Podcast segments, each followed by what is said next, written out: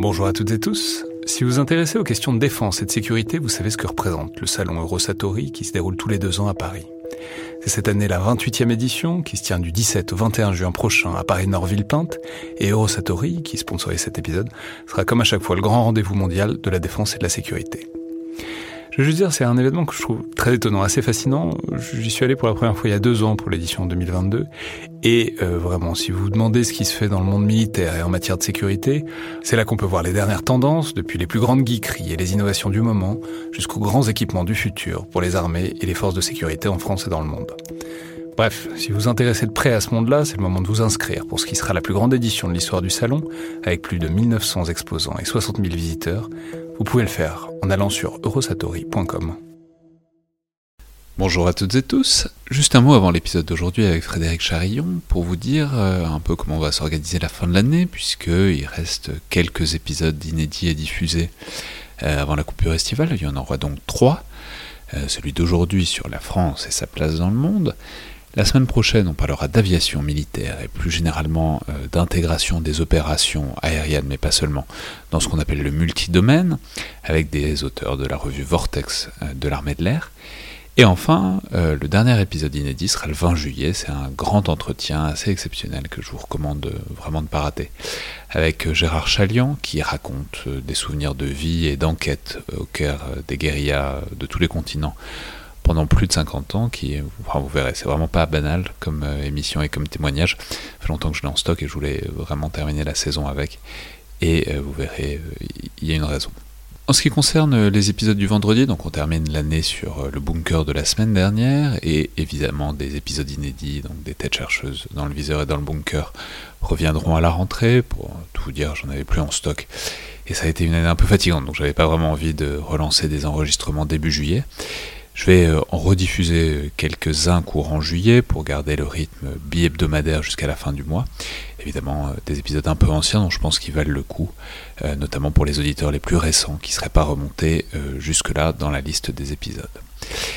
Et puis en août, je pense que je vais continuer aussi à rediffuser des épisodes anciens le mardi, selon la même logique, parce que évidemment on s'arrête, en tout cas moi je m'arrête et je prends un peu de repos, mais évidemment c'est pas pour ça que tout le monde est en vacances. Et disons que ça fait un peu comme une playlist ou des recommandations d'émissions anciennes de ma part, dont euh, je pense qu'elles sont encore très pertinentes à écouter aujourd'hui pour ceux qui voudraient continuer à avoir régulièrement des collimateurs euh, au cœur de l'été, qui soient euh, encore au travail ou déjà au milieu des vacances. Donc des épisodes tous les mardis jusqu'à la rentrée de septembre. J'en profite donc pour vous souhaiter directement un très bel été à tous, et donc on se retrouvera à la rentrée avec des émissions inédites et place donc à Frédéric Charillon pour un entretien qui est, je veux dire, très vif et très dense sur la place de la France dans le monde.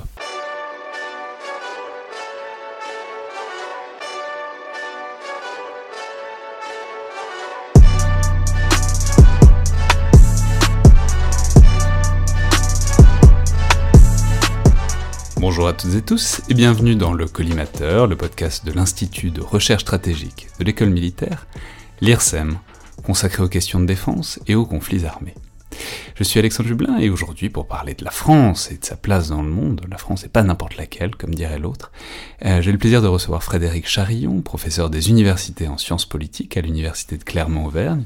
Vous êtes aussi enseignant à l'ESSEC, à Sciences Po, coordinateur des enseignements en questions internationales à l'ENA, spécialiste euh, de relations internationales et de politique étrangère, et notamment de la politique étrangère française, et vous avez dirigé, pour ce qui nous intéresse plus particulièrement aujourd'hui, l'ouvrage collectif La France dans le monde, publié chez CNRS Éditions. Donc bonjour et bienvenue dans le collimateur. Bonjour, merci à vous. Et je précisais aussi pour les auditeurs que vous êtes un ancien directeur de l'IRSEM, alors même si c'était avant la création du podcast, donc c'est la première fois qu'on se rencontre, je trouve ça très plaisant d'avoir au micro l'ancien pilote de cette belle institution. Je suis ravi aussi. Et vous avez donc fait paraître, il y a quelques mois, en début d'année, cet ouvrage collectif très substantiel qui vise à faire une sorte de bilan, disons, de tour d'horizon de la place euh, de la France dans le monde. Vous l'avez dirigé, vous signez une très intéressante introduction, mais à l'intérieur, il y a aussi du très beau monde, il y a des habitués du podcast que les auditeurs connaissent bien, comme Bénédicte Chéron, Olivier Schmitt ou encore Barbara Kunz, mais aussi d'autres universitaires de renom comme Christian Lequen ou Thierry Balzac. Et c'est donc, je l'ai dit, un tour d'horizon thématique, disons, par thème et par grande catégorie de cette place de la France dans le monde. Et euh, je vais donner tout de suite, euh, pour lever un peu le suspense, le, constat global qui est le vôtre et que vous donnez dès les premières lignes de l'introduction, parce que j'aime beaucoup la formule, je la trouve très bien sentie, où vous décrivez donc la France aujourd'hui comme une puissance devenue moyenne qui aime à disserter sur son propre déclin avec un penchant affirmé pour l'autodénigrement ou l'insatisfaction. Alors pour employer une métaphore de saison, c'est, on pourrait dire que c'est un tacle viril mais correct, et que, que ça joue après ça. Mais donc, euh, on voit que l'ouvrage vise à, à voir ce que sont à la fois les différentes dimensions de la puissance, et en même temps, euh, quels sont les outils que la France peut euh, mobiliser, disons, pour la manifester. Mais au fond, en, lisant l'article, puisque c'est un peu la question au centre, je me suis retrouvé à, m'interroger sur cette notion de puissance, en quelque sorte, qu'on utilise à peu près tout le temps, quand on parle de relations internationales ou, de stratégie, sans euh, jamais vraiment l'attaquer de front, sur sa substance, en quelque sorte. Donc, pour partir vraiment d'une question très très générale, Frédéric Chérillon, qu'est-ce que c'est que la puissance et à quoi ça se voit? Mais justement, c'est pas la question la plus facile, et il y a eu euh, pas mal de réflexions déjà sur la, sur la question, et on est un peu dans l'impasse parce que quand on regarde la situation internationale, on a l'impression que cette définition, elle change régulièrement. Si on prend un peu, euh, peu de recul, on regarde l'histoire, euh, fin de la guerre froide, on se dit la fin de la guerre froide montre que la puissance n'est plus dans la puissance militaire, dans les capacités militaires. La preuve, pense-t-on alors, l'Union soviétique s'effondre toute seule alors que c'était un arsenal euh, extraordinaire, y compris euh, nucléaire. Donc c'est finalement la puissance économique, le, soft power, la puissance de séduction, d'attraction qui, euh, qui compte aujourd'hui dans le monde quelques mois plus tard, même pas quelques années, quelques mois plus tard, on a la guerre du Golfe, euh, celle de 1990-91, invasion du Koweït par l'Irak. Euh, L'Irak se fait ensuite sortir du Koweït manu militari par les États-Unis, et à nouveau, c'est le grand retour de la force militaire. Et ce qui frappe tous les esprits à ce moment-là, c'est l'extraordinaire puissance américaine. À ce moment-là, on se dit, ah, si finalement, la puissance, c'est quand même euh, l'action militaire, les capacités, la technique, la technologie de pointe, etc. Et puis, quelques mois plus tard encore, la Somalie, la première puissance mondiale qui vient de faire une démonstration de force, y compris technologique, euh, au Koweït, les États-Unis se font malmener au point de devoir quitter euh, la Somalie. C'était le fameux échec de l'opération Restore Hope qui a été euh, immortalisé par le film Black Hawk Down. et c'est comme ça depuis ces années-là, presque peut-être pas tous les ans, mais il, s'est passé un nombre de ruptures euh, stratégiques permanentes qui font qu'à chaque fois on hésite sur le concept de puissance. Aujourd'hui, on va pas refaire euh, toute la chronologie de, ces 30 dernières années, on va, sauter carrément à la, période actuelle.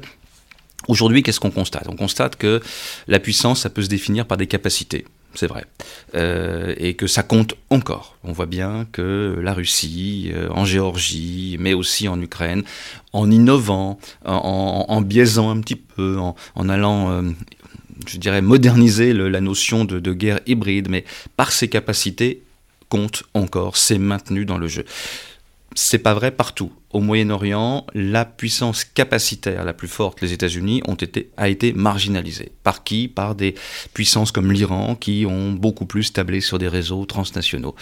Et donc, aujourd'hui, effectivement, on est un peu perdu. Euh, on est obligé de faire un, euh, je dirais presque une typologie des puissances. Il y a la puissance euh, au sens de capacité, il y a la puissance au sens d'être capable d'atteindre ses objectifs, ce qui est tout à fait différent. Je pense à l'Iran au Moyen-Orient. L'Iran n'a évidemment pas les capacités militaires des États-Unis, mais a été euh, peut-être plus habile pour faire progresser ses intérêts et, gagner du terrain.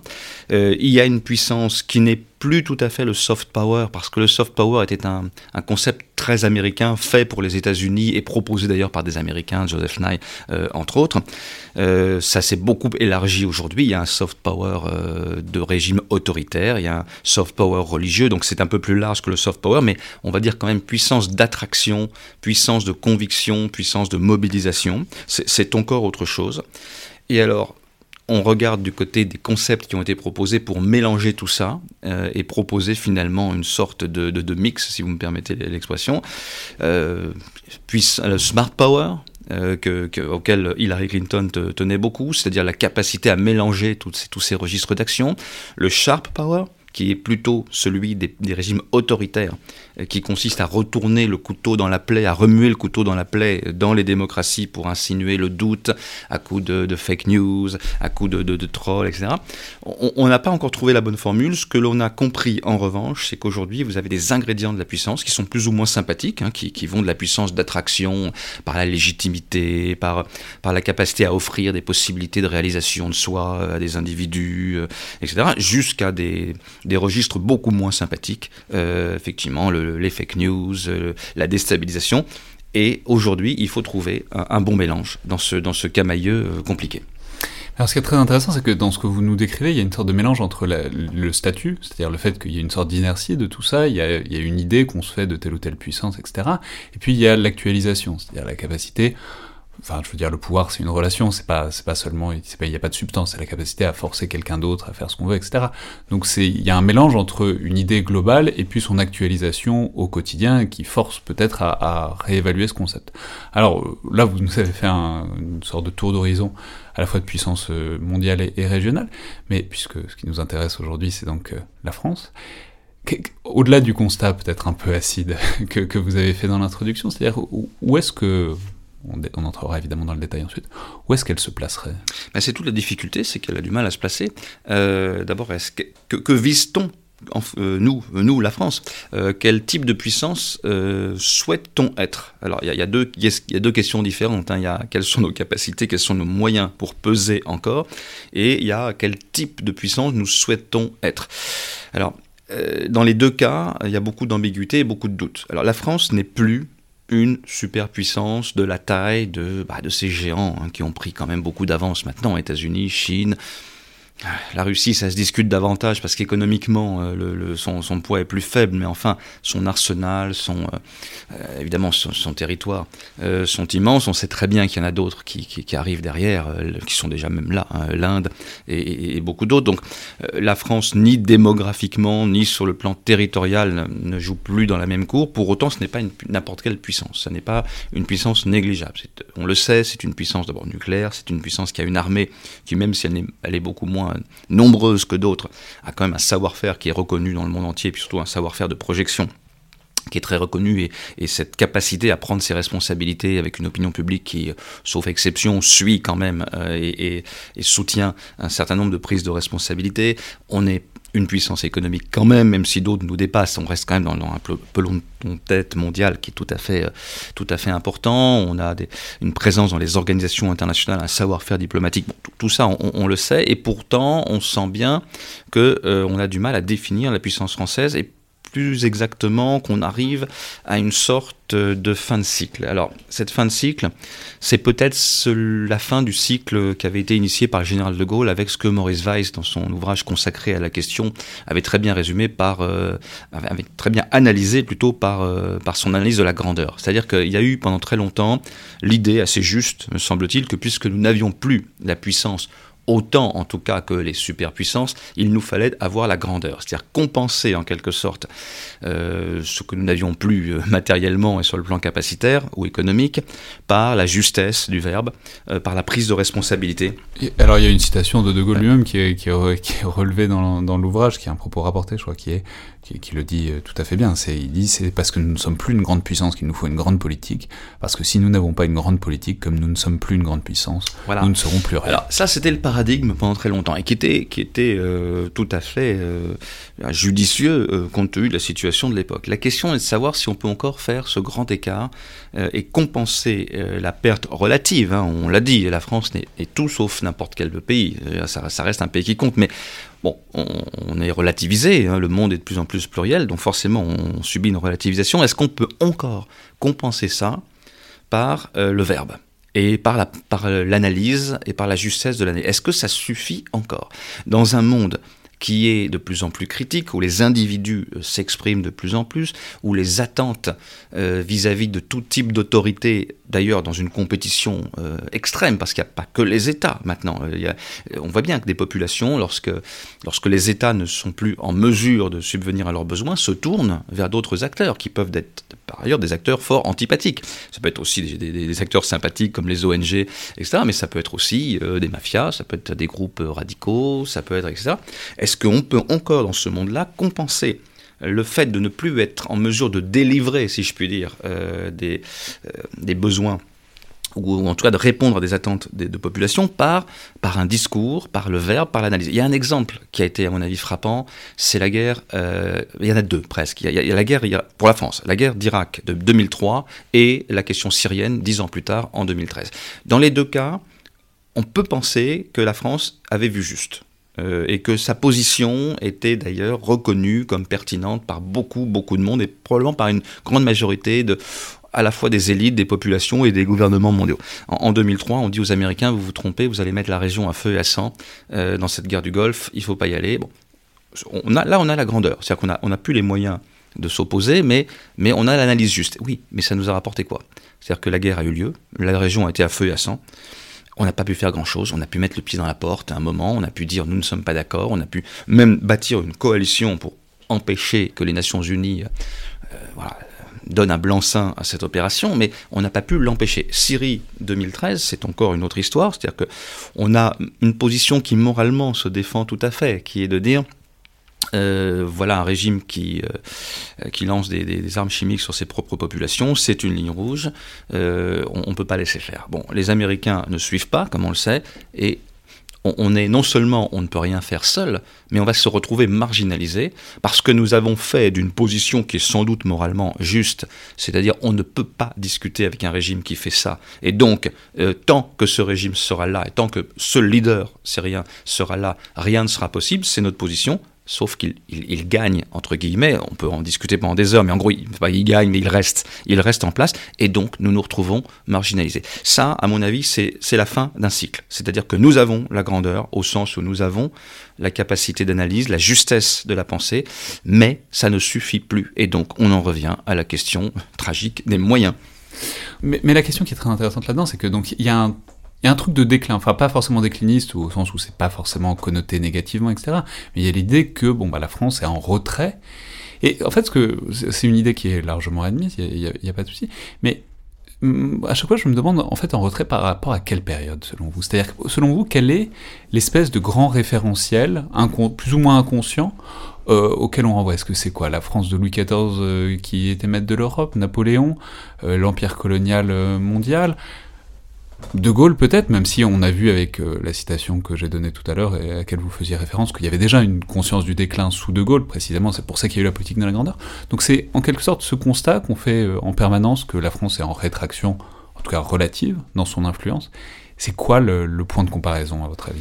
Justement, je crois qu'il faut, euh, faut arrêter de penser comme ça. Et je pense que c'est une erreur de chercher un point de comparaison. Et vous avez tout à fait raison. Et d'ailleurs, c'est là que se trouve l'impasse. C'est-à-dire que on a l'idée d'un âge d'or, mais on n'est même pas capable. Enfin, la plupart des gens qui ont euh, cette idée qu'il y a eu un âge d'or et que voilà tout est tout est tout est foutu, on est, on est dans le déclin, etc. Eux-mêmes, euh, si on les interroge en leur disant mais par rapport à qui? Généralement, c'est quand même le général de Gaulle. C'est la période gaulliste qui, qui, revient quand même beaucoup dans le discours. Mais je pense qu'il ne faut pas penser comme ça. Dire, euh, sinon, euh, on est tout le temps en déclin. Je veux dire, Clémenceau, c'était plus non plus Louis XIV, hein, c'était plus non plus Napoléon, et le général de Gaulle, c'était pas non, c'était plus non plus l'époque où la France, c'était voilà. donc, il, faut ajuster sa, position. Il faut réinventer sa, grandeur et sa puissance en permanence. Et donc, chercher un âge d'or en permanence, c'est très difficile. Alors, je, crois que dans le cas euh, au moins de façon inconsciente, parmi les gens qui sont déclinistes, les points de repère, c'est pour beaucoup quand même l'époque du général de Gaulle, c'est-à-dire ce moment où on a été très identifié euh, dans notre politique étrangère, de façon très lisible, avec euh, des, pays qui nous acclamaient, qui attendaient le, message de la France. Pour d'autres, c'est plus ambigu, c'est l'empire colonial. Euh, et, le déclin date de la décolonisation. C'est pas forcément la même partie de l'échiquier politique, mais ça existe aussi. Euh, d'autres situent le déclin un petit peu plus récemment même. Ils estiment que, bon, en fait, après Mitterrand et peut-être Chirac, euh, ça, a été, ça a été terminé. Bon, mais si on s'amuse à ça, on, sera toujours en déclin par rapport à quelque chose. Euh, il faut regarder les pays qui sont beaucoup plus petits que nous et qui ont beaucoup d'influence. Il y en a. Je veux dire, le, le si vous, pas, pas, forcément une influence mondiale, mais il y a des pays qui ont trouvé des niches, qui ont trouvé euh, des, des, des, des types d'influence et qui n'ont pas ni l'histoire de la France, ni les ressources de la France. Donc c'est ça, à mon avis, qu'il faut faire plutôt que de regarder sans arrêt euh, en arrière. Alors ça pose aussi une question qui est très intéressante, qui est celle du dispositif de cet ouvrage. Parce que je ne l'ai pas précisé, mais c'est un ouvrage qui fait partie d'une collection que vous dirigez d'ailleurs chez CNRS Éditions. Donc on a eu euh, bah, les États-Unis, euh, le Japon, euh, la Chine, Russie, euh, Chine. Dans le monde à chaque fois évidemment. Mais du coup, l'originalité là, c'est que pour une fois, vous avez des auteurs français qui parlent de la France. Et donc ça pose la question de, de La peu des Français, hein, d'ailleurs, il y a Non, quelques. voilà. il y en a que- mais il y en a pas, c'est quand même la très grande majorité. trois, ouais. Euh, mais du coup, c'est c'est extrêmement intéressant parce que ça pose la, la capacité à avoir un- en quelque sorte un retour réflexif euh, sur son propre pays. Et j'y repense parce qu'on parlait euh, du, du gaullisme, mais par exemple, bah, c'est évident qu'il y a un mythe gaulien en France, euh, très clair, et que notamment parce qu'on mélange un peu toujours la guerre et la période 58-69. Mais je veux dire, est-ce que, par exemple, on n'exagère pas en France que ça a vraiment été euh, cette phase-là euh, de la France dans le monde? Je veux dire, est-ce que le concert des nations était autant époustouflé sur le moment par le panache qu'on aime aujourd'hui en France penser que ça a été le cas C'est-à-dire, quel est le, niveau de distance et de discernement qu'il est possible d'avoir en tant que Français pour évaluer la place de la France, passée et présente? Oh bah, c'est toujours difficile de, parler de soi, mais, en même temps, il faut le faire, parce que regardez, l'immense majorité des, analyses sur la politique étrangère américaine sont euh, issues des États-Unis. Bon, il y a énormément d'ouvrages, euh, avec d'ailleurs des tendances très très différentes. Ceux qui proposent ou qui, qui prônent euh, une modération beaucoup plus forte en politique étrangère, ceux qui restent sur l'idée d'un hubris, ceux qui... Bon, il y, a- plein d'auteurs. Euh, je crois qu'il faut qu'on le fasse aussi. Euh, on peut pas il faut pas euh, se- se- s'empêcher soi-même de, de regarder avec un regard critique euh, sa propre politique étrangère. C'est effectivement assez difficile. D'abord parce que vous avez raison, il y a toujours ce mythe gaulien. Alors, pas seulement un mythe, c'est vrai que la France était particulièrement respectée sous le général de Gaulle. Il a quand même euh, contribué à sortir euh, le pays d'une assez mauvaise passe avec l'affaire algérienne où on était quand même mis au banc de, toute une partie du Sud en tant qu'ignoble puissance coloniale. etc. Il, a, transformé ça en, politique euh, arabe et au-delà en politique à l'égard du Sud dans une posture très universaliste. Donc de ce point de vue-là, on comprend très bien pourquoi il y a beaucoup d'attachement euh, à cette politique-là. Maintenant, le, débat actuel, puisqu'il faut le nommer hein, souvent entre ce qu'on appelle les néoconservateurs et euh, les gaulo-mitterrandiens, ça c'est un terme qui est, qui est plutôt cher à, à Hubert Védrine, euh, et d'ailleurs, ces, ces, ces Mais acteurs-là... Qu'est-ce que c'est- que disons-le Parce que c'est tellement bizarre Ben voilà. de mettre Golo Mitterrandien dans, dans la ces acteurs-là sont les premiers à dire qu'aujourd'hui, euh, voilà, il faut, il faut passer à autre chose. Ils le savent. Enfin, ils sont, ils sont suffisamment intelligents pour, pour savoir qu'on peut pas, euh, comme ça, euh, dire, sanctuariser un, terme éternellement. L'idée de, de, de gaulo-mitterrandisme, c'était que la France a une place à part, qu'elle ne se réduit pas à être un membre de l'OTAN ni à un membre de la famille occidentale, qu'elle a une posture universaliste, qu'elle souhaite avoir une voix différente, qu'elle est un allié des États-Unis au sein de l'OTAN, mais elle n'est pas que ça, et au sein de cette alliance, elle considère que euh, le rôle d'un allié, c'est de dire la vérité, y compris quand on n'est pas d'accord. Bon, si on résume, c'est quand même, quand même un petit peu ça. Euh, de l'autre côté, ce qu'on appelle les néoconservateurs à la française, ça c'est beaucoup plus ambigu. C'est peut-être, alors certains estiment que c'est les, les- sont les partisans de l'intervention militaire, d'autres que ce sont euh, les partisans d'un occidentalisme euh, très fort, euh, à la fois atlantiste, etc. Bon, en réalité, je crois qu'il faut revoir toutes ces catégories. D'abord parce que Gaulo-Mitterrandien, ça renvoie aux années 60 et 80. hein. Le monde a quand même légèrement changé depuis. C'est quand même des années où Taïwan avait une économie supérieure à celle de la Chine, où il y avait encore une Union soviétique, la Yougoslavie, bon, j'en passe. Euh, néoconservateur à la française, c'est pareil. Qu'est-ce que ça veut dire? Les néoconservateurs américains, c'est une trajectoire quand même très particulière. Ce sont des gens qui viennent de la gauche pour ensuite adopter une diplomatie transformationnelle. Bon, nous n'avons pas, nous, les mêmes moyens. Euh, si on voulait avoir une diplomatie transformationnelle, seule chose qu'on puisse faire, c'est demander aux Américains euh, s'ils veulent bien le faire pour nous. Mais, euh, mais on n'a évidemment pas les mêmes moyens. Donc je crois qu'il faut vraiment... ce sont des catégories intéressantes, parce que ça permet de situer enfin un débat, des, des, des, des- peut-être des, des pensées ou des sensibilités différentes. Mais, euh, mais il faut Mais, mais- maintenant mais ce sont des catégories qui sont très incorporées. Enfin, je veux dire, l'ouvrage rappelle euh, volontiers que c'est un, c'est un mot que Emmanuel Macron a prononcé Oui. en 2017 quand il est arrivé. Alors on peut dire Oui, aussi oui. peut-être qu'il avait, il avait, il a grandi en termes de compétences en politique internationale depuis lors. C'était, c'était pas de là qu'il venait. Mais en 2017, il disait qu'il fallait mettre fin à une décennie de néoconservatisme importé. Ce qui est curieux. Enfin, vous le soulignez, c'est pas exactement quand on connaît un peu des diplomates français, c'est pas exactement le même profil que les think tankers américains qui, qui ont fini par faire la diplomatie euh, Bush. Euh... Non, c'est pas la même chose. Et puis d'abord, enfin, c'est vrai que néoconservateur, est-ce que ça veut dire interventionnisme? Et on a bien vu au moment de la Syrie en 2013 qu'on pouvait pas le faire tout seul. Est-ce que ça veut dire atlantiste? Mais là encore, on sait bien que ça ne veut pas dire la même chose d'être atlantiste sous Obama ou sous Trump, euh, et, ou, évidemment sous, Bush. Et d'ailleurs, il y, a beaucoup de gens qui ont taxé d'atlantisme ou de néo conservatisme français qui supportait pas Obama, qui était extrêmement, enfin en France, très critique à l'égard d'Obama. Donc voilà, tout, ça doit être, euh, c'est une bonne base de départ parce que ça lance le débat sur la politique étrangère et à ce titre, c'est tout à fait précieux. Néanmoins, il faut évidemment euh, maintenant aller plus loin et continuer ce débat.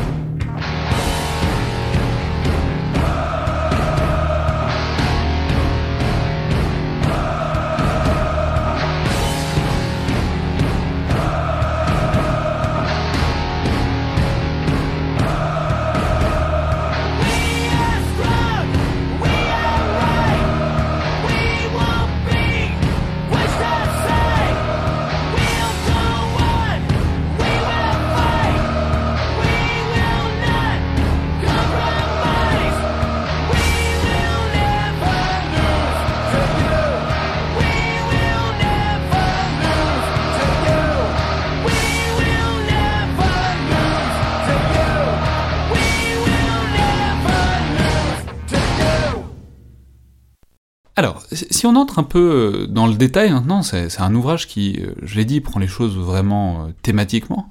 Alors évidemment, il y a tout le versant stratégique et militaire, mais c'est quelque chose dont on parle très souvent ici, donc on peut peut-être commencer par d'autres volets de la puissance française pour, pour changer, notamment parce que c'est aussi la base de la stratégie, disons, depuis Clausewitz, que de ne pas considérer que le militaire ne s'explique que par du militaire.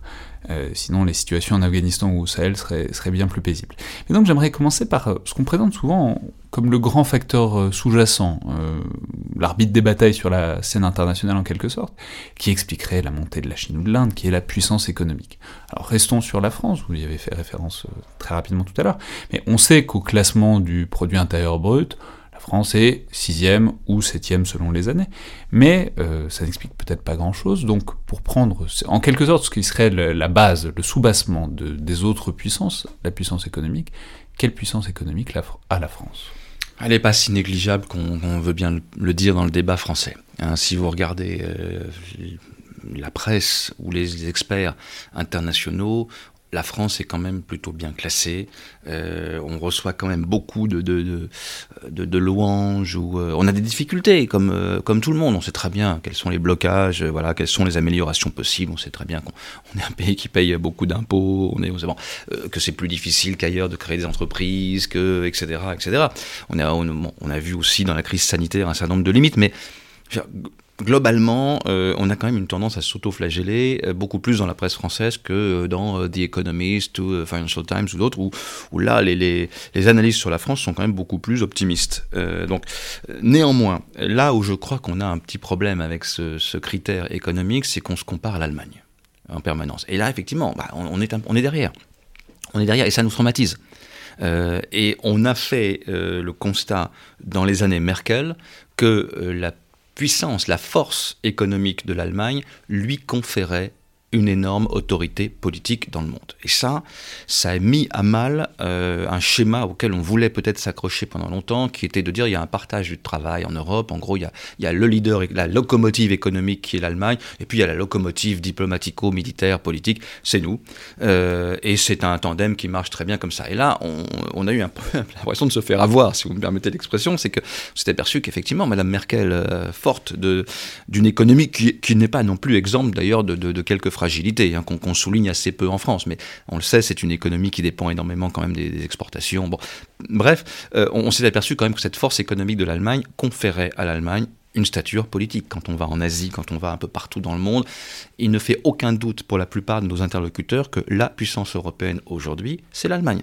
Donc ça, euh, alors il y a eu une réflexion euh, au plus haut niveau de l'État dans les années 2010, notamment d'ailleurs à l'époque où Laurent Fabius était au, Quai d'Orsay, de beaucoup de gens qui ont fait ce constat et qui ont dit là il faut qu'on fasse quelque chose parce que effectivement tant que nous n'aurons pas dégagé les marges de manœuvre qui nous permettront d'avoir une ambition euh, internationale, c'est-à-dire tant qu'on n'aura pas fait un peu le ménage dans nos comptes euh, et dans nos équilibres euh, budgétaires, on ne pourra pas avoir toute l'ambition qu'on souhaiterait avoir. On ne peut plus continuer pendant, pendant très très longtemps à dire l'économie c'est l'Allemagne, le reste, le leadership politique c'est nous, parce que ça marche plus comme ça. Donc voilà, c'est la raison pour laquelle... Version moderne de l'Allemagne paiera, quoi on n'en est plus là, mais l'idée c'est voilà, on, ce qu'on peut construire. Euh, la France a une stature diplomatique et internationale que l'Allemagne n'a pas, mais qui elle repose sur le soubassement euh, allemand. Oui, et puis on a bien vu que voilà, le prestige politique suivait, et ça, ça nous a, ça nous a fait un petit peu mal à l'ego. Mais ça ne veut pas dire pour autant qu'on est nul. On, enfin, on, reste une grande puissance économique. Tout, tout, le monde le sait, avec avec des forces aussi. Oui, c'est ce que l'ouvrage dit notamment, c'est que bah, enfin, si on regarde la balance commerciale, effectivement, c'est pas forcément brillant, mais notamment la France a énormément de filiales à l'étranger, ce qui vient du fait d'avoir des grands groupes qui se diversifient à l'étranger. Alors, il y a aussi d'autres raisons, parce que c'est pratique pour ces grands groupes de, de, de, se diversifier, mais en tout cas, il y a, ça fait des réseaux, ça fait euh, des, des, structures d'influence euh, économique à l'échelle mondiale qui se voient pas forcément sur une balance commerciale, mais qui sont très réelles, quoi. Oui, non, on, a une, on a des forces, c'est évident, mais bon, voilà, on a aussi des, on l'a vu, il y a un tissu social euh, aussi qui est très fragile. C'est peut-être d'ailleurs plus là le, notre problème économique en réalité. C'est la fragilité du tissu social. On l'a vu au moment de, à chaque fois qu'il faut faire une réforme, euh, à chaque fois qu'il faut faire une réforme, ça fait peur à certaines catégories de population. Ça, ça tourne vite à une tension forte, et de ce fait, c'est plus difficile de réformer. Voilà, on connaît tous ces blocages. Pour autant, il faut arrêter de dire que la France est une économie qui, est nulle dans le monde. C'est pas le cas. Alors, maintenant, justement, j'aimerais passer à la traduction concrète de ça sur la scène internationale et, aux moyens donc, de, préserver un statut, malgré ce déclassement, en tout cas économique, euh, possible, en termes de relations internationales et diplomatiques.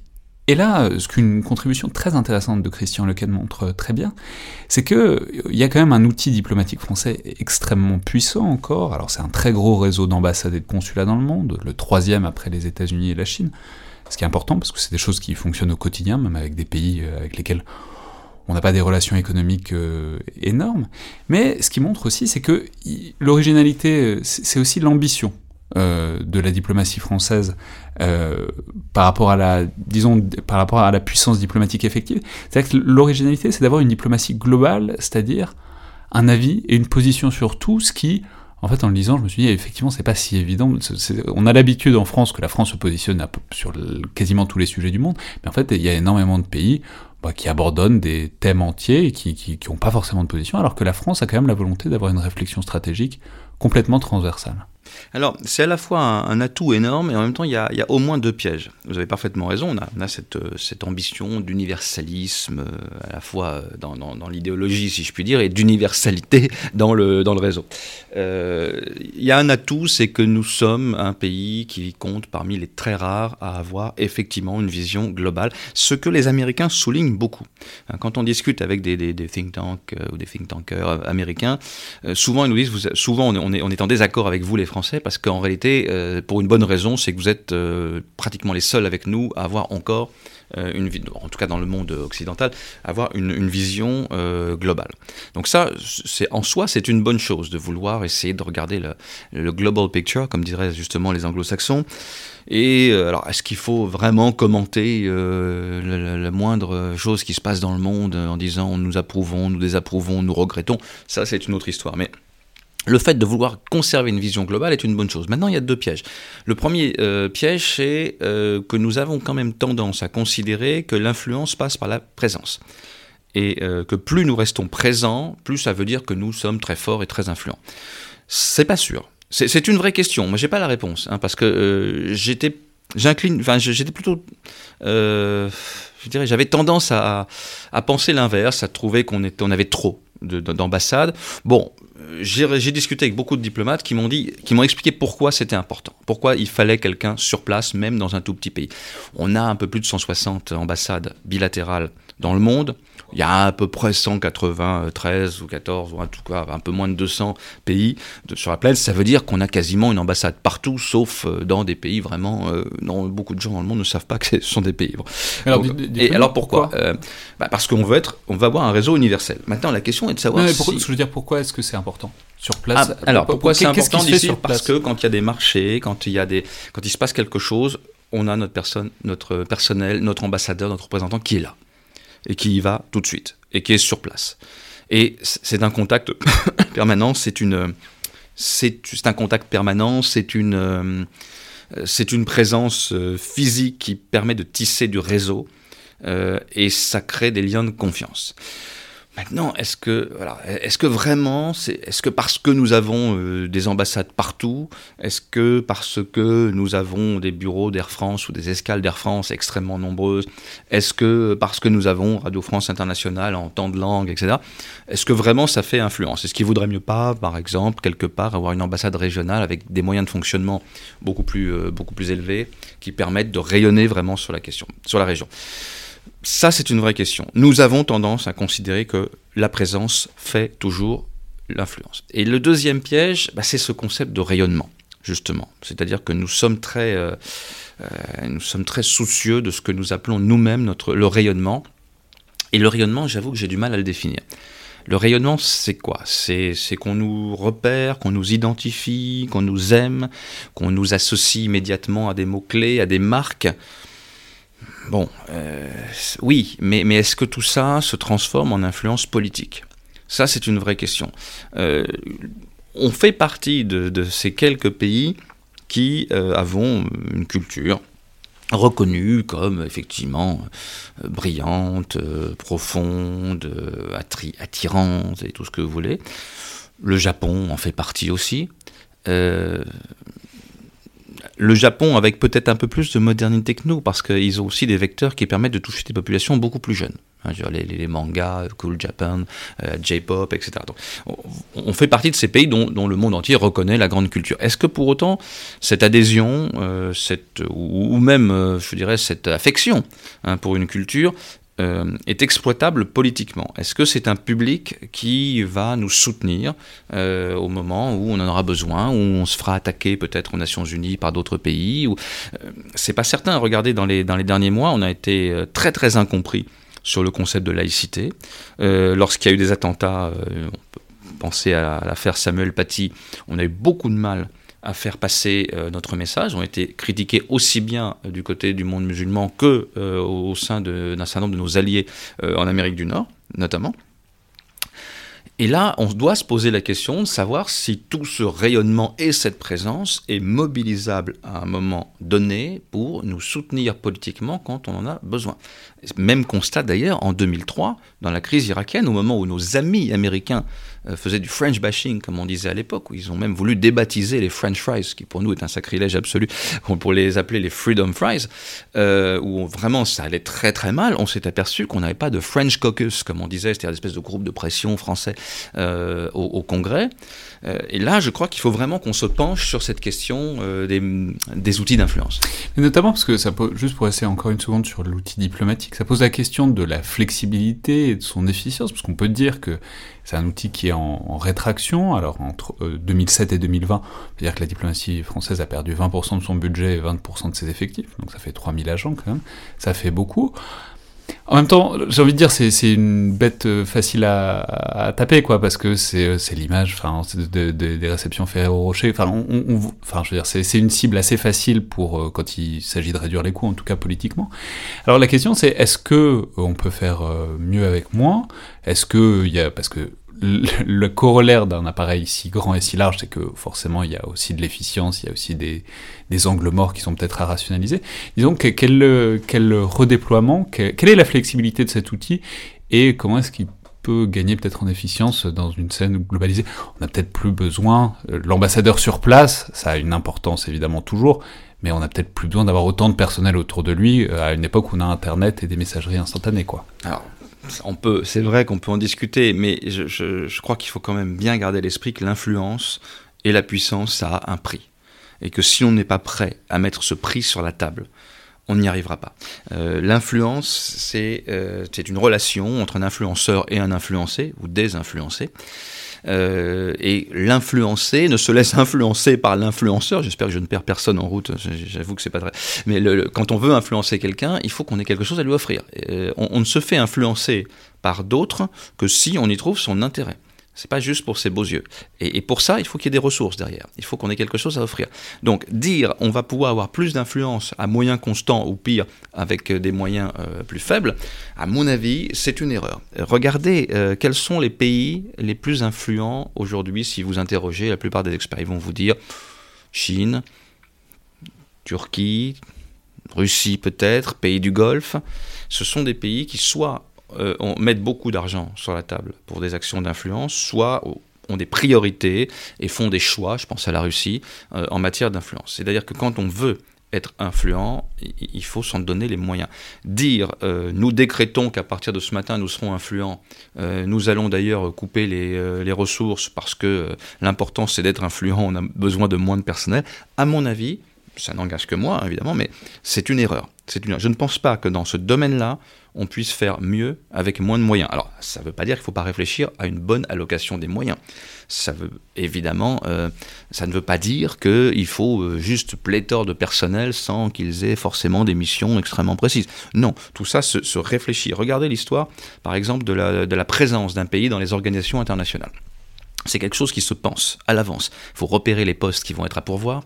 Il faut avoir un vivier de bons candidats euh, sous la main, parce qu'il ne s'agit pas d'y envoyer n'importe qui juste pour euh, avoir le plaisir de dire c'est un Français qui occupe ce poste. Il faut y envoyer la bonne personne, qui va faire l'unanimité, qui va être considéré par les autres comme un bon chef euh, ou comme un élément effectivement efficace.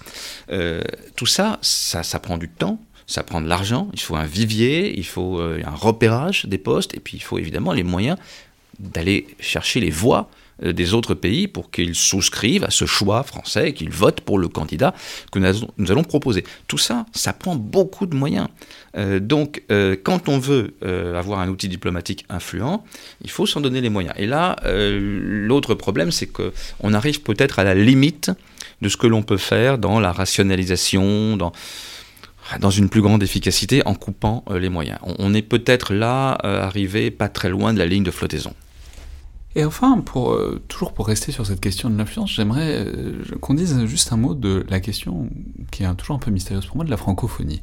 Alors pourquoi est-ce que c'est mystérieux pour moi? Parce que c'est souvent présenté comme un gros facteur d'influence de la France dans le monde, etc.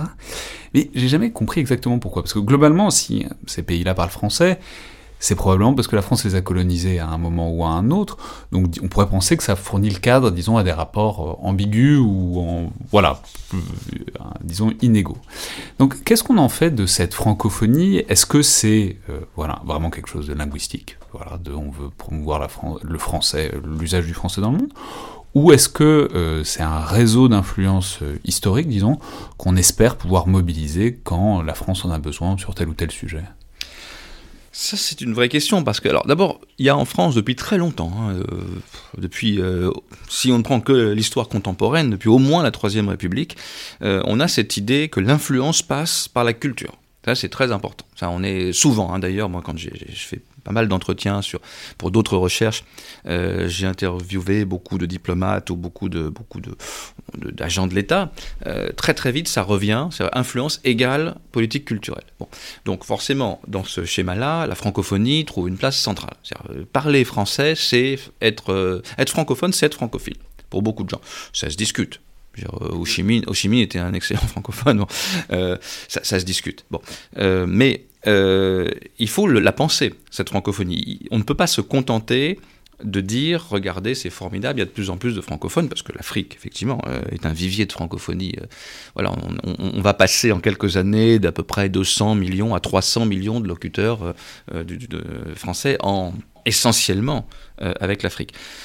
Pour autant, on observe que dans des cercles peut-être influents ou dans certaines élites de certains pays, en tout cas moi c'est mon observation personnelle, enfin, très, euh, très micro, micro-sociale et à, ma seule échelle personnelle, mais on observe que dans des milieux traditionnellement francophones, le quartier, euh, quartier à Beyrouth, euh, les, certaines, certains milieux coptes en, Égypte, etc., le, français se parle de moins en moins au sein des familles, alors que c'était des familles francophones.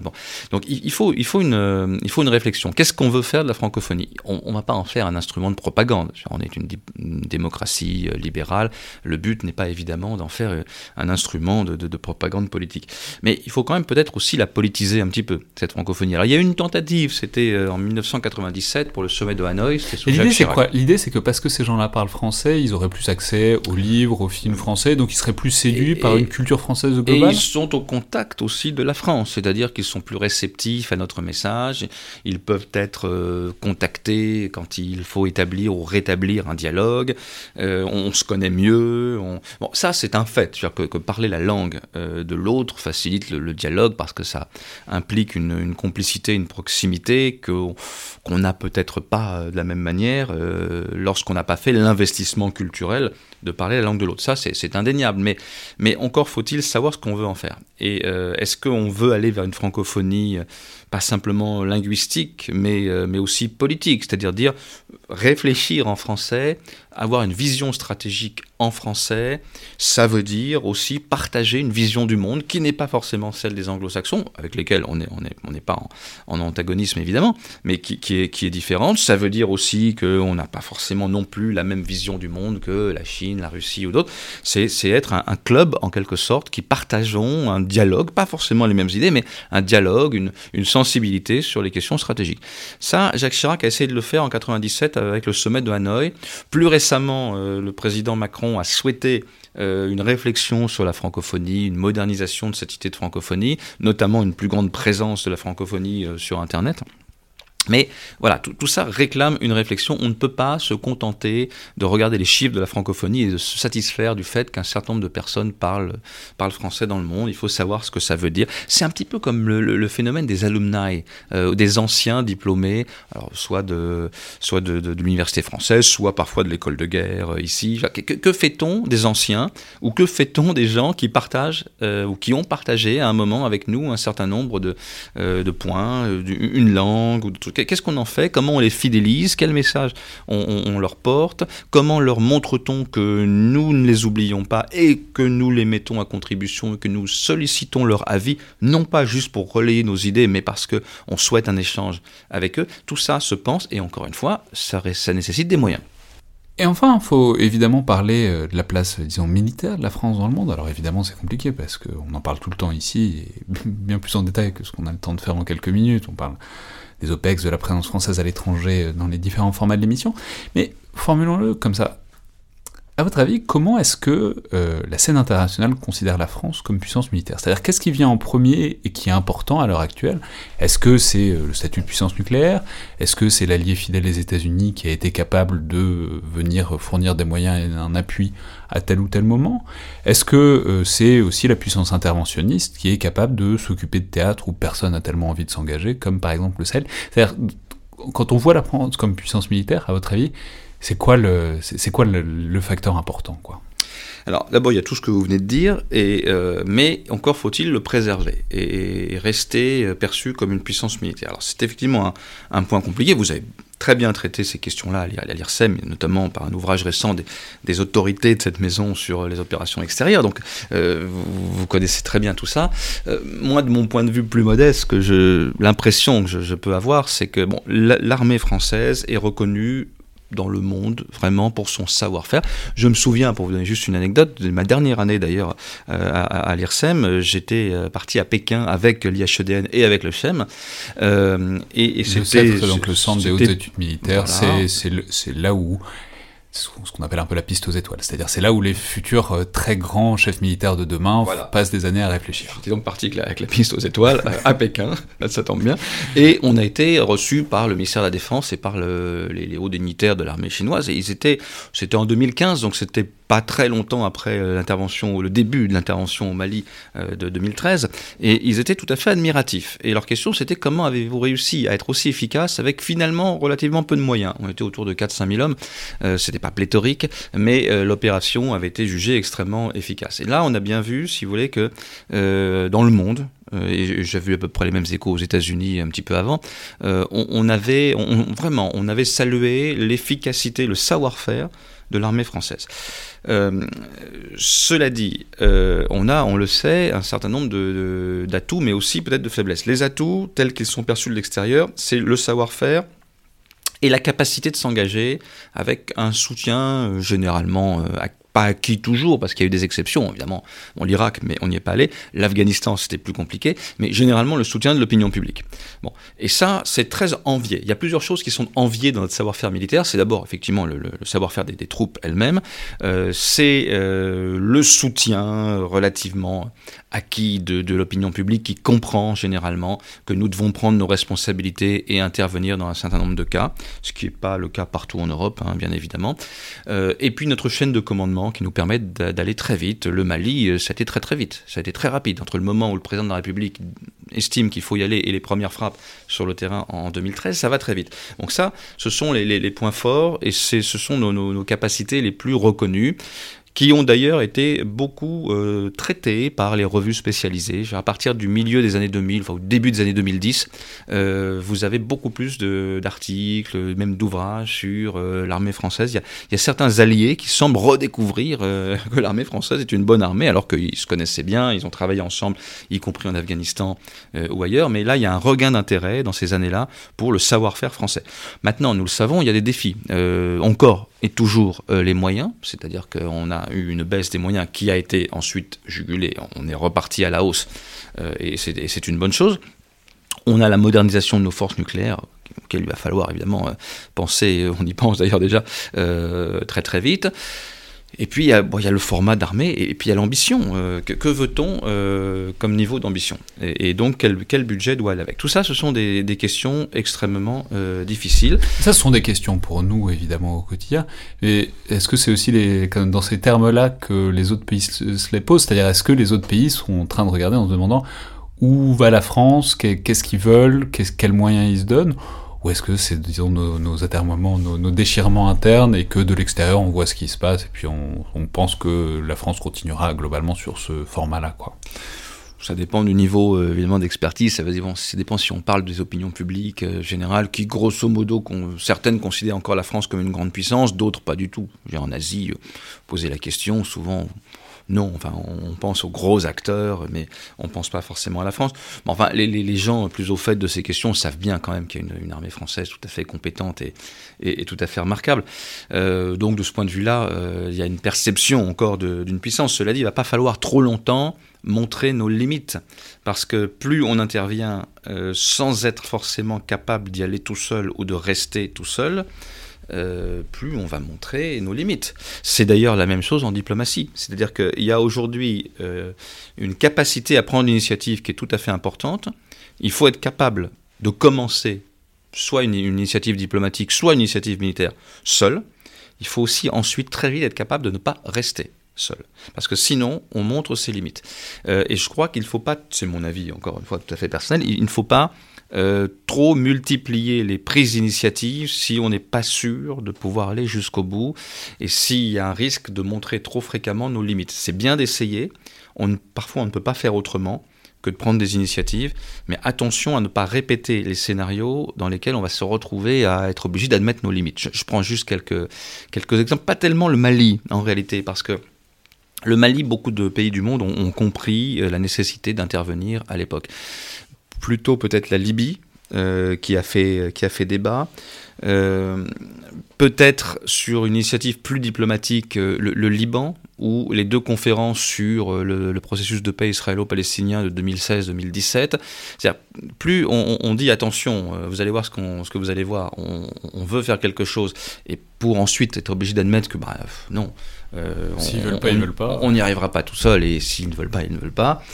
Euh, plus, plus on prend le risque de relativiser notre puissance. Donc c'est à la fois, on ne peut pas se taire face à, certaines situations. Je pense qu'au Mali, on ne pouvait pas ne rien faire. Je pense même qu'en Libye, on ne pouvait pas ne, rien faire.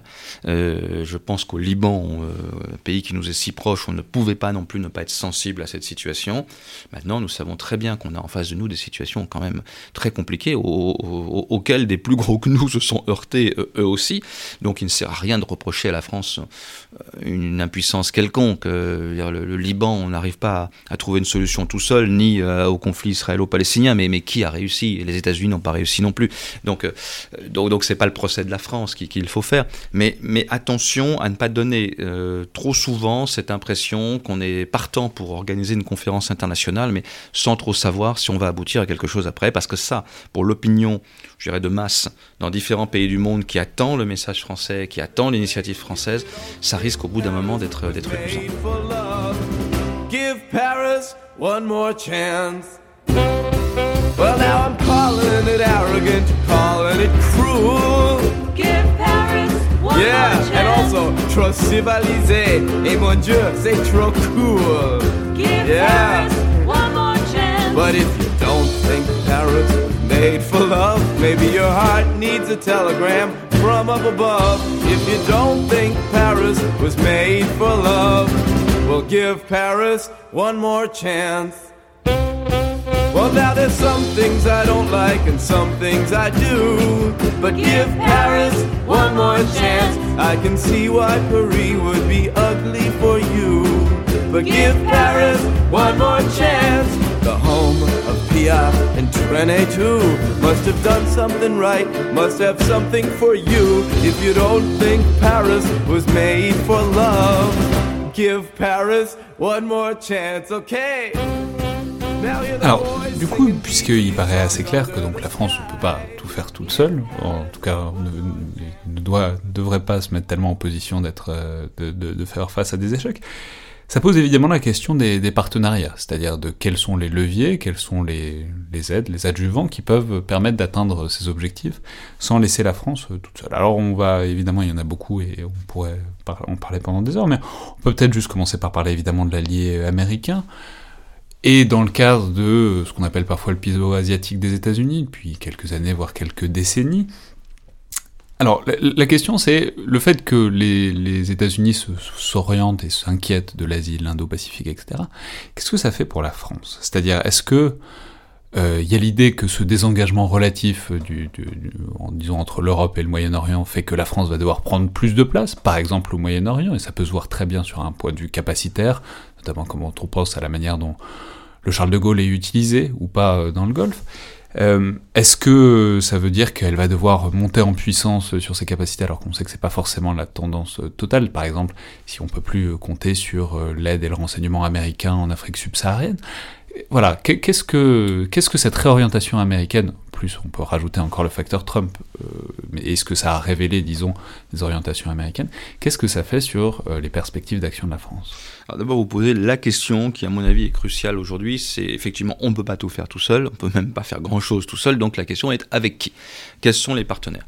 Euh, Ça peut être des partenaires je dirais, structurels, euh, euh, institutionnalisés dans le cadre d'une alliance. Ça peut être des partenaires plus ad hoc sur un, dossier donné. Mais c'est toujours cette question de savoir avec qui pouvons-nous agir? Alors effectivement, première question, vous avez raison, les États-Unis. Bon, c'est vrai que l'expérience Trump nous a traumatisé euh, à la fois à juste titre et peut-être aussi de façon exagérée.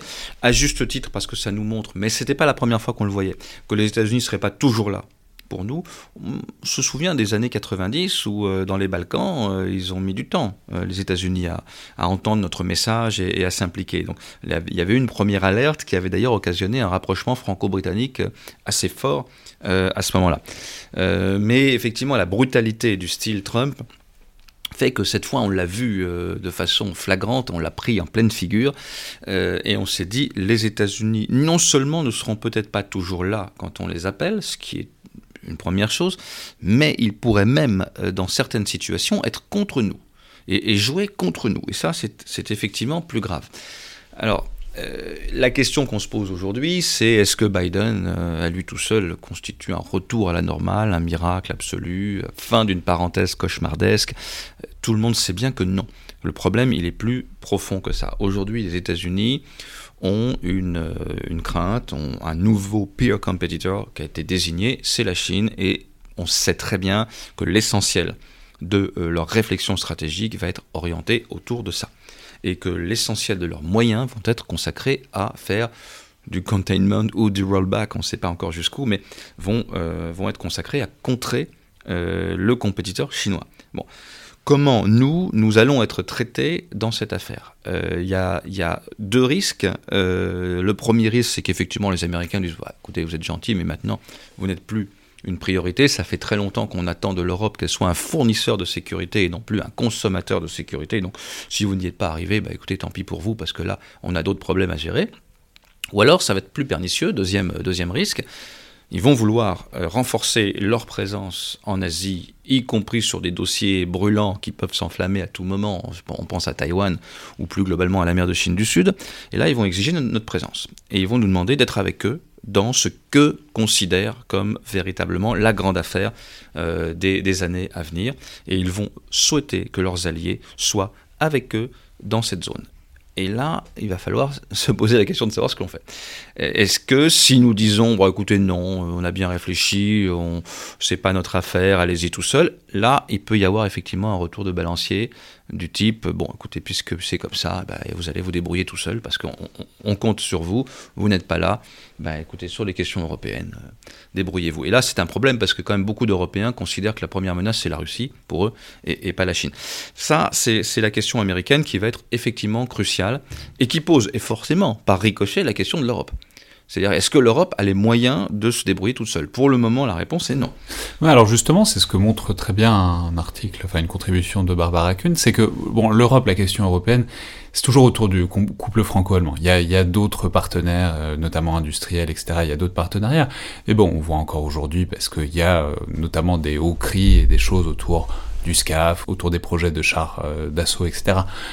Voilà, c'est le grand partenariat. Et ce que montre très bien la contribution de Barbara Kuhn, c'est qu'il y a un vrai problème culturel euh, là-dedans, parce que la France et l'Allemagne, on pense que ça doit être le moteur nécessairement de la défense européenne, et peut-être que ça doit l'être. Mais en fait, quand on parle de défense, de politique internationale et de sécurité, clairement les deux n'ont pas les mêmes ambitions, pas les mêmes conceptions de leur passé, de leur présent et de leur avenir. Et du coup, bah, un peu fatalement, ça coince aujourd'hui, et ça va probablement coincer pour un bon moment, tant qu'il y a un tel décalage d'ambition et de perception de soi et de l'autre en quelque sorte. Oui, euh, bah, il y, y, a deux couples, et, non pas un triangle en Europe, et non plus dans l'Union européenne, puisque les Britanniques sont partis, mais il y a évidemment euh, les trois pôles qui sont Grande-Bretagne, France, Allemagne. Euh, le couple franco-britannique, il est essentiel, il est très compliqué. Hein. le, dialogue avec les Britanniques n'est pas, simple du tout, et d'ailleurs une ancienne euh, doctorante et docteur de l'IRSEM, Alice Panier, l'a très bien montré dans son ouvrage récent. Euh, et puis il y a le, franco-allemand. Alors le départ des Britanniques euh, est quand même une mauvaise nouvelle. Alors ça facilite les choses sur d'autres plans, mais euh, bon, ça va pas faciliter forcément le, dialogue. les Britanniques sont un partenaire absolument fondamental pour la France parce que ce sont les deux armées européennes euh, qui ont une capacité de projection, une culture de projection, qui sont des puissances nucléaires, qui sont membres permanents du Conseil de sécurité des Nations Unies, etc. etc. Et donc la sortie euh, de l'Union européenne, le, Brexit pose la question de, réinventer ce, tandem franco-britannique. Et il y a effectivement la question de l'Allemagne. Alors effectivement, alors, je ne sais pas si c'est culturel, euh, oui, on peut dire ça comme ça, mais, très large, disons. mais, mais en tout cas, il y a un décalage très fort. On n'est pas d'accord sur, on est d'accord sur pas grand-chose en réalité, avec les Allemands. Le nucléaire, ils ne veulent pas en entendre parler, mais ça peut, on, peut, les comprendre. Mais il se trouve que nous, c'est la clé de voûte de notre défense. Donc euh, ça pose quand même un problème. L'intervention extérieure. Euh, n'est pas non plus tout à fait euh, leur tasse de thé, pour des raisons historiques qu'on peut parfaitement comprendre, mais pas seulement. C'est-à-dire que je, crois que il y a en France cette idée très forte que intervenir à l'extérieur, projeter des troupes, c'est prendre ses responsabilités. Et nous sommes membres permanents du Conseil de sécurité, et nous estimons qu'à un moment, il y en a qui doivent y aller. Hein. quand il faut y aller, il faut y aller. Donc nous, on y va. C'est aussi une façon de montrer qu'on en est capable et, qu'on compte, bien évidemment. Mais pour nous, c'est une prise de responsabilité. Nous assumons nos responsabilités quand nous lançons une opération extérieure. En Allemagne, c'est pas vu comme ça. Très souvent, ce qui m'a frappé dans le dialogue avec nos amis allemands, c'est qu'ils considéraient presque à l'inverse qu'on était un peu irresponsable à, à, déclencher comme ça tout le temps des opérations militaires extérieures.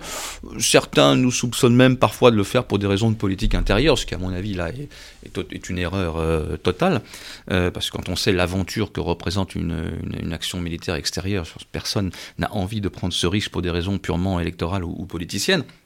Mais il y, a, ce, je crois que la pomme de discorde la plus importante à régler avec les Allemands, c'est cette question du rapport au fait d'être responsable quand on fait une opération extérieure. Pour nous, c'est assumer nos responsabilités pour euh, nos amis allemands, très souvent, c'est plutôt irresponsable de lancer aussi rapidement une opération militaire. Et là, il faut vraiment qu'on travaille ensemble parce qu'en réalité, on a deux points forts qui sont euh, très très opposés, mais, mais qui pourraient être extraordinairement complémentaires, c'est que précisément, nous, nous avons cette capacité dans notre chaîne de commandement de prendre nos responsabilités très vite et de déclencher une opération euh, très vite.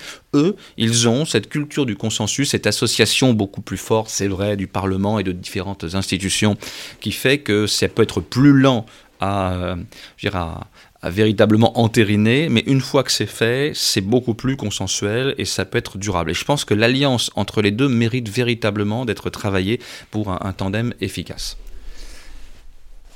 Alors, enfin, pour terminer, j'aimerais explorer peut-être un peu les, relations de la France avec deux des grands, alors je n'ai pas envie de dire forcément adversaires, mais en tout cas euh, menaces ou enjeux stratégiques euh, tels qu'elle les définit, que sont euh, la Russie et la Chine.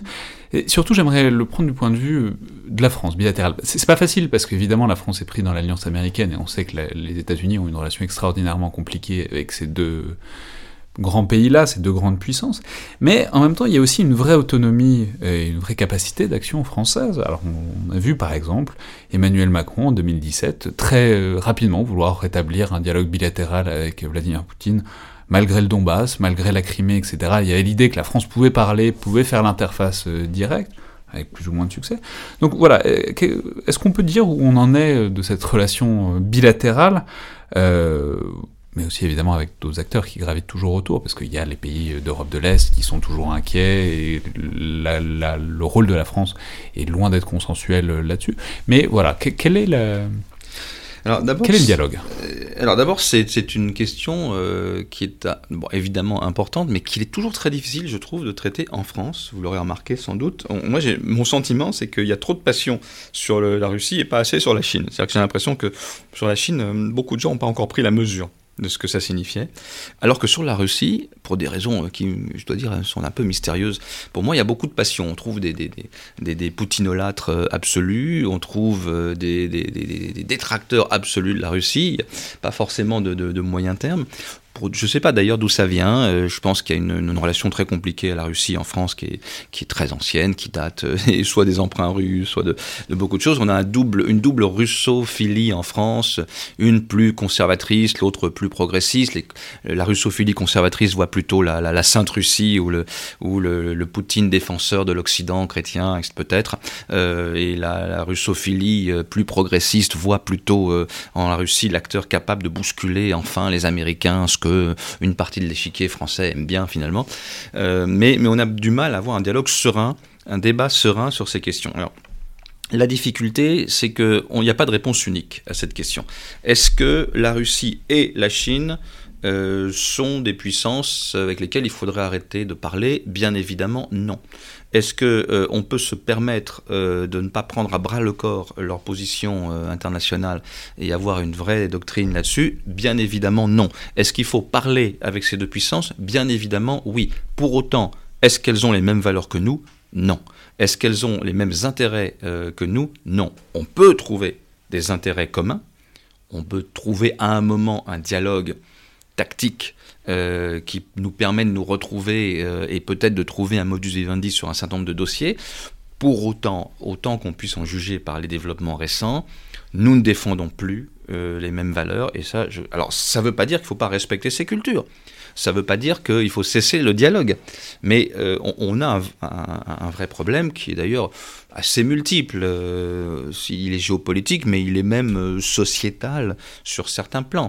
On, voit aujourd'hui, on pourrait aussi parler du cas très particulier qui est la Turquie. C'est encore un autre, un autre débat. Mais on voit bien que même sur des questions sociétales, je pense par exemple à la place des femmes, euh, là où des pays, euh, démocratie libérale européenne, insistent de plus en plus sur la parité, sur le droit des femmes, etc., bah, on voit qu'il y a un recul ailleurs. On voit qu'il y a une dépénalisation euh, de des violences conjugales ici, une sortie de la Convention d'Istanbul ailleurs. Bon, on, voit bien que c'est pas juste géopolitique. on a un vrai problème. Quel est l'état des, relations? Je crois que personne ne peut s'amuser à une déflagration totale. On a eu très peur euh, à certains moments parce qu'avec la Turquie, euh, on a quand même, c'est quand même monté assez haut hein, dans, les, dans les derniers mois. La tension franco-turque, c'est en train visiblement, à l'heure où nous parlons en tout cas, euh, de s'apaiser. Et c'est pour ça que tout ça est très compliqué parce que c'est un peu schizophrène. C'est-à-dire que nous ne pouvons pas cesser le dialogue. Ce sont des pays stratégiquement incontournables nous ne pouvons pas non plus faire comme s'ils défendaient les mêmes intérêts et les mêmes valeurs. Et donc, à partir de ce moment-là, il nous faut trouver, il faut peut-être revenir aux sources, au B à bas de la diplomatie. C'est-à-dire que la diplomatie, c'est justement fait, non pas pour euh, parler uniquement avec les gens qui pensent comme nous, mais justement pour trouver un terrain d'entente et, limiter les dégâts et construire des garde-fous pour que la relation ne dégénère pas, précisément avec des pays dont nous savons qu'ils ne pensent pas comme nous. La question, c'est aussi une question diplomatique. Euh, c'est la question des leviers, si ce n'est euh, l'arrêt des, discussions. C'est-à-dire, voilà, c'est, je sais pas, quand euh, la Russie fait des tentatives de déstabilisation des élections, que ce soit aux États-Unis ou ailleurs, quand la Chine fait ah il, peut y avoir euh, une infinité de, raisons pour euh, lesquelles être fâché et considérer que ces, pays-là ne jouent pas euh, franc jeu et que les relations sont pas bonnes. Quand la Russie fait des opérations de, désinformation ou d'influence en Afrique subsaharienne pour saper la, la, la, puissance française, enfin en tout cas la présence française. La question c'est c'est quoi, quel est le levier, si ce n'est d'éventuelles sanctions économiques contre des oligarques, mais bon, les États-Unis le font et c'est pas c'est pas forcément de grand effet si ce n'est euh, exclure tel ou tel pays du G7, euh, du G5 à un moment ou à un autre, mais en même temps, qui est-ce qu'on punit On se punit autant qu'eux quand ils sont pas autour de la table. Voilà, quels sont les leviers dans euh, ce, genre de relation, quoi? D'abord, je, pense qu'il faut aujourd'hui accepter que la nouvelle compétition internationale passe par ce type d'action, que nous appelons souvent à juste titre la déstabilisation, qui n'est pas forcément acceptable, mais qui en même temps est, un prolongement assez évident euh, bah, des nouvelles relations internationales, des nouvelles technologies, de, des réseaux sociaux, etc. Les, stratégies d'influence, elles ont toujours existé. Euh, c'est pas du tout pour les défendre, mais quand vous, vous parlez euh, aux Russes de, leur déstabilisation de Russia Today, de Sputnik, de tout ce que vous voulez, ils vous répondent, bah oui, mais enfin, et vous, euh, Voice of America, euh, Radio Free Europe, etc. nous ne faisons que répondre. Bon, alors on connaît ce, débat, mais je crois que plus, plus globalement, il, faut évidemment, on, ne peut que déplorer un certain nombre d'actions qui sont tout à fait inacceptables, mais il faut aussi comprendre que ça va être comme ça tout le temps. C'est la nature. Alors c'est peut-être mieux que d'envoyer les chars à Prague euh, ou à Budapest, cela dit. Mais en, tout cas, c'est la nature aujourd'hui des relations internationales. Nous sommes dans une lutte qui peut passer par de la déstabilisation, des fake news, etc. Alors la, vraie question, c'est comment on riposte à ça? À mon avis, on ne peut pas être uniquement sur la défensive. Euh, bien sûr, on peut à un moment, mais si, à chaque fois qu'il y a quelque chose qui nous plaît pas euh, sur les ondes, on dit eh ben, on va avoir des sanctions commerciales contre vous, on, ne va pas y arriver. Euh, la question c'est est-ce qu'on riposte sur le même terrain? Est-ce que nous aussi nous nous lançons dans le, sharp power et les fake news? Non, parce que ce n'est pas compatible avec notre ADN démocratique libéral. Mais on peut, cela dit, d'abord sensibiliser. Euh, les populations, euh, toutes les couches, hein, les entreprises, les élites, les décideurs, les leaders d'information, les médias, les étudiants, tout ce que vous voulez. On peut les sensibiliser au fait que nous vivons dans un monde comme ça maintenant. Il y a eu, vous avez fait des très bonnes études à l'IRSEM sur, sur ces questions-là, hein, sur, euh, notamment sur la Russie, mais, mais, pas seulement. nous, nous sommes, c'est une véritable culture stratégique maintenant. alors on peut appeler ça guerre hybride quand c'est accompagné d'actions militaires, mais quand c'est pas action de l'action militaire, quand c'est juste des fake news ou de l'ingérence dans des processus électoraux, il faut s'attendre à ce que ce soit comme ça. Donc il faut bien sûr, un, euh, sur le plan technique, avoir les garde-fous pour empêcher ça et rendre ça impossible, voire effectivement se doter de capacités offensives pour riposter si euh, on était très embêté sur ce terrain-là. Mais il faut aussi sensibiliser euh, le tissu social de manière à ce que tout le monde comprenne cette nouvelle règle du jeu. Et, du coup, à partir du moment où ça ne passe plus inaperçu, ça devient beaucoup moins opérationnel. Si à chaque fois que vous avez une couverture de magazine ou, euh, ou euh, quelqu'un qui fait l'éloge de tel ou tel pays ou un candidat euh, aux élections qui, qui, qui, qui relaie l'agenda politique d'un pays étranger, si tout le monde en est conscient, il ne va plus le faire.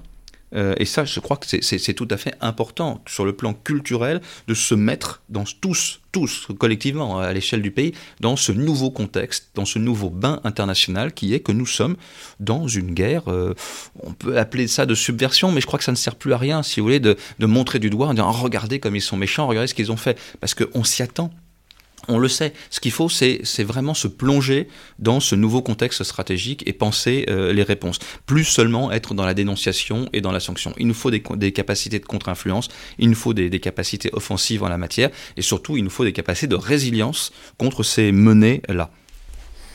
Et enfin, pour essayer de rééquilibrer un petit peu ce décalage de passion que vous énonciez tout à l'heure, j'aimerais dire un mot de la Chine. Alors, effectivement, c'est pas, c'est beaucoup moins polarisant dans le débat que la Russie, même si on en parle régulièrement, notamment parce que l'ambassade de Chine à Paris se, se, distingue pas toujours par euh, sa subtilité ni sa cordialité euh, dans la communication, notamment vis-à-vis -vis de certains chercheurs. Mais en même temps, il y a aussi des choses beaucoup plus profondes et aussi une vraie dépendance de la France par rapport à ce mastodonte qu'est la Chine.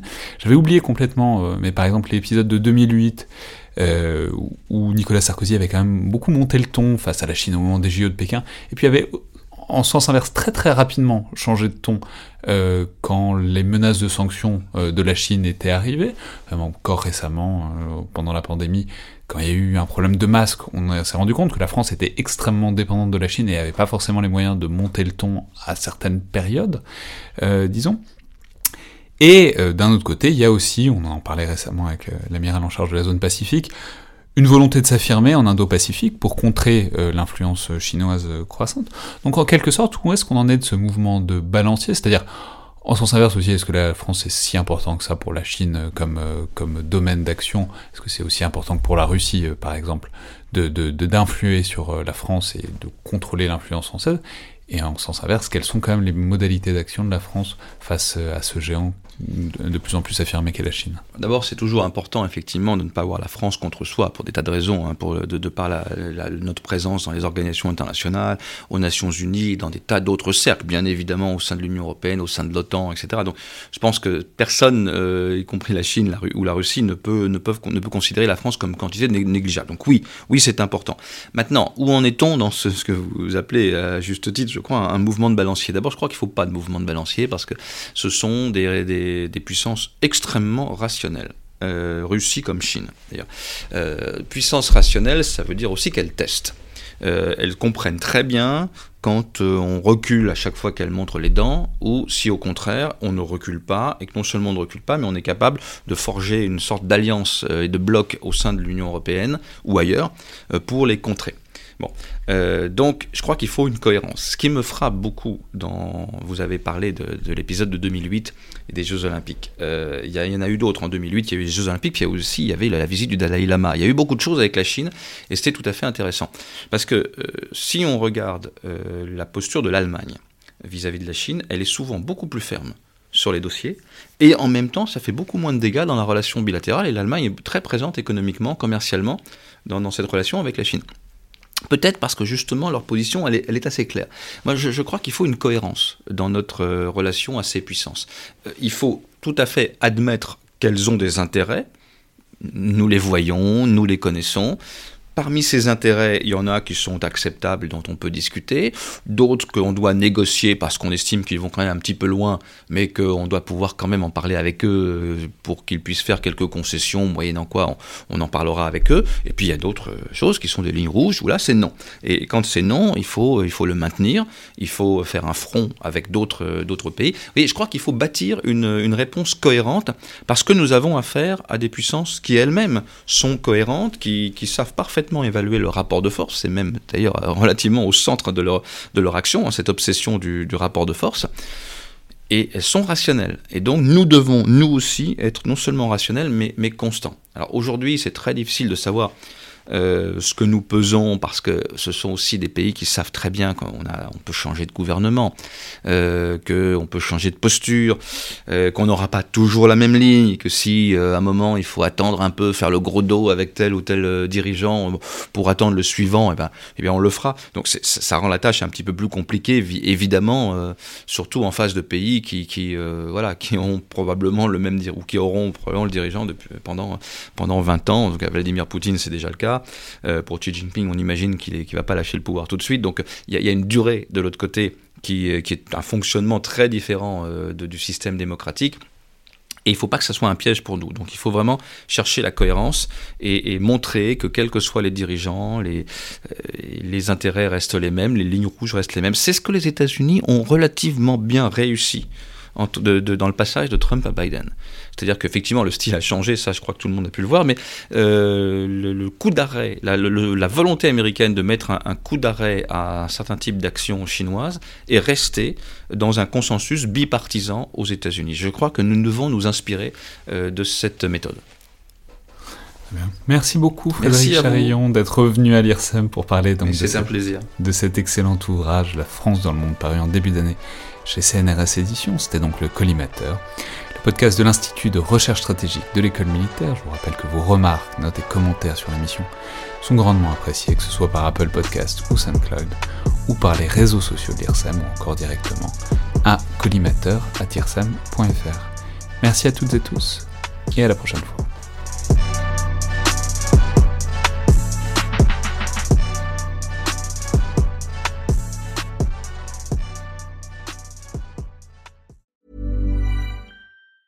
Mom deserves the best, and there's no better place to shop for Mother's Day than Whole Foods Market. They're your destination for unbeatable savings, from premium gifts to show-stopping flowers and irresistible desserts. Start by saving 33% with Prime on all body care and candles. Then get a 15-stem bunch of tulips for just $9.99 each with Prime. Round out Mom's menu with festive rosé, irresistible berry chantilly cake, and more special treats. Come celebrate Mother's Day at Whole Foods Market.